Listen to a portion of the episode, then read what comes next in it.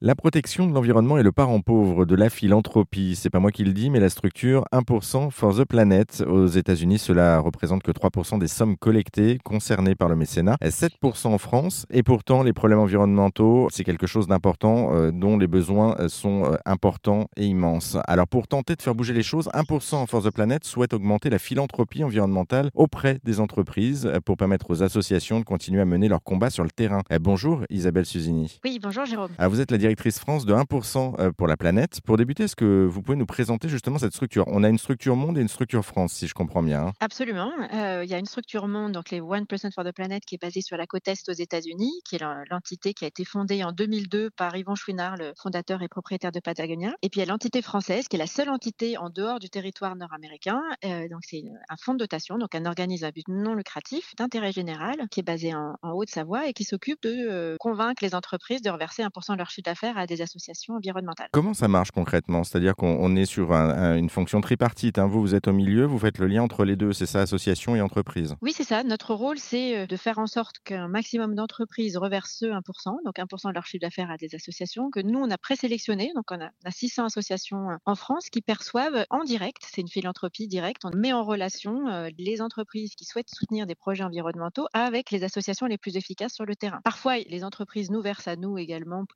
dans ce cas-là, on reverse de notre côté aux associations. Mais le principe, c'est une philanthropie euh, principalement directe. On, va revenir sur cette question de la philanthropie hein, euh, dans, un instant. Mais auparavant, est-ce que vous pouvez nous préciser quelles sont les entreprises qui s'engagent à vos côtés, justement? Alors, les entreprises, elles sont de toutes industries, de toutes tailles, mais avec une énorme majorité, puisque c'est plus de 90% des entreprises qui sont membres, qui sont des toutes petites entreprises. il y a quelques euh, petites et moyennes entreprises, et puis il y a quelques entreprises de taille intermédiaire, mais majoritairement, la, la masse sur les 1000 plus de 1100 entreprises qui sont membres en France. Ce sont des toutes petites entreprises qui peuvent être euh, même des auto-entrepreneurs, euh, des professions libérales. On a des dentistes, des avocats, euh, des photographes. Et puis après, il y a pas mal d'agences de, conseil en RSE, en communication. Puis après, évidemment, des, des, ETI qui sont un peu plus sur des secteurs de la cosmétique, de l'alimentation bio. Et ce qu'elles ont toutes en commun, ces entreprises, c'est que c'est quasiment toutes, à de rares exceptions près, ce sont toutes des entreprises familiales. Pourquoi ce 1% de montant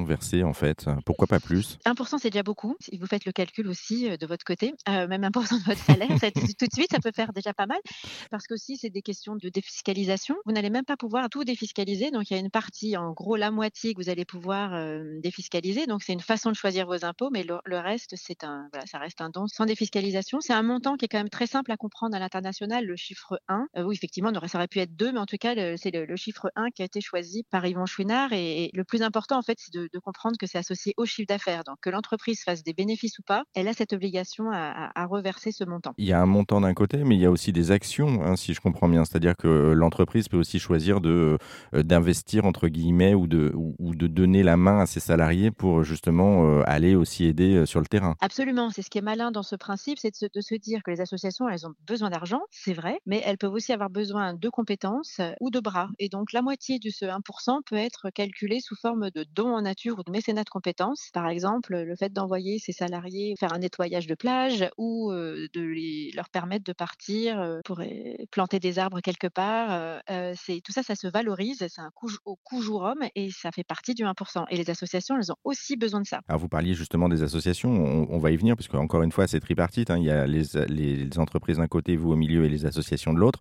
justement, quelles sont les causes soutenues un petit peu? Est-ce que vous pouvez nous, nous, expliquer quelles sont les causes globalement que vous financez entre guillemets? Alors, sont financer, bah, je dirais, toutes les causes environnementales. Hein, ça va de la conservation, euh, faune, flore, euh, de la sensibilisation de manière générale, euh, des mouvements éco-citoyens, la pédagogie active au contact de la nature, les, enfin, le climat évidemment, enfin, tous les sujets environnementaux sont, sont, traités par les 600 associations qui sont agréées à 1%. Et donc, il y a, y a, un fléchage relativement équitable vers toutes ces causes-là. En termes de montant, c'est quand même 9 millions d'euros qui sont reversés rien que par les entreprises françaises à ces associations françaises. Donc, c'est un, un montant qui n'est pas anecdotique en termes de financement des différentes causes environnementales. Après, je peux vous donner des exemples de, projets qui sont soutenus euh, sur, différents sujets, mais il y en a, tellement, c'est difficile de mettre en avant euh, l'une ou l'autre des, associations. Tout est expliqué sur notre site quand même. de toute façon, après, pour se faire une idée, le mieux, c'est quand même d'aller effectivement euh, voir sur, le site internet directement. Une petite question tout de même, Isabelle, je reviens sur cette question donc de la philanthropie, puisque vous l'évoquiez en, en, début d'interview. la philanthropie environnementale, c'est votre cheval de bataille. Est-ce que vous pouvez nous expliquer en quoi consiste du coup? Alors, La philanthropie environnementale, c'est le fait de... Bah, la philanthropie en général, c'est le, principe du don, c'est la générosité, c'est le, fait d'être mécène et de financer des projets en finançant directement des associations d'intérêt général. Donc il y a, quelques, points un petit peu administratifs à, connaître. Il faut que ça soit effectivement vers des associations, ça peut pas être vers des entreprises, ça n'est que vers des organismes à but non lucratif, donc ils peuvent être sous forme association, fonds de dotation ou fondation. Et la philanthropie environnementale, c'est donc un fléchage vers les, sujets environnementaux, qui cela dit, dans certains cas, nous ce qu'on essaye d'expliquer aussi, c'est que ça peut très bien arriver que la cause environnementale soit aussi euh, hybride avec des causes sociales, euh, ça peut être de l'insertion ou des causes genrées, c'est-à-dire des projets pour l'autonomie des femmes dans certains pays. Donc la, cause environnementale peut toucher d'autres causes euh, et peuvent être, peut être très hybride. Et voilà, c'est cette philanthropie environnementale qui aujourd'hui en France ne perçoit que 7% des sommes venant des entreprises et du mécénat. Voilà, c'est évidemment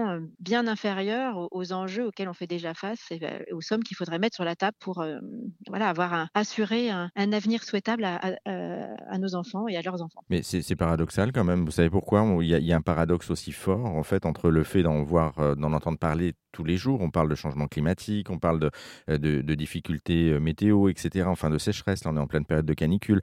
Euh, et, finalement, que les, entreprises s'investissent si peu dans, justement la protection de l'environnement? Ah Oui, c'est complètement paradoxal. J'avoue qu'ils sont parlé du fait que les citoyens, et en particulier les plus jeunes, mettent ça dans le, top 5 des causes pour lesquelles ils veulent se battre et qui leur paraissent vraiment extrêmement importantes à, défendre. La protection, c'est en train de changer. En tout cas, si on appelle ça de nos voeux et c'est notre travail de convaincre les entreprises d'aller vers cette cause-là. C'est un petit peu moins facile que d'autres causes qui sont qui mettent moins, euh, moins enfin, il faut un petit peu plus s'engager sur l'environnement que peut-être sur la culture ou sur le sport. Euh, c'est peut-être des sujets un petit peu plus délicats. Et puis, on ne sait pas forcément vers où aller, qui, quelle cause soutenir. Donc, c'est là, là tout notre rôle en fait, c'est de faire en sorte de montrer où sont les bons projets, quels sont les bons projets, et de les présélectionner. Et c'est d'ailleurs pour ça qu'on fait un événement au mois d'octobre qui permet de, présélectionner les meilleurs projets de, comment dire, de notre collectif et de, concentrer l'attention des entreprises pour qu'il puisse y avoir un, financement, voire un cofinancement de ces projets. Bon, en tout cas, l'appel est lancé. Merci beaucoup Isabelle Susini pour euh, cette présentation du 1% For the Planet. Et si vous souhaitez en savoir plus, vous qui nous écoutez, tous les liens sont à retrouver sur le site internet erzen.fr. Merci beaucoup. Merci beaucoup.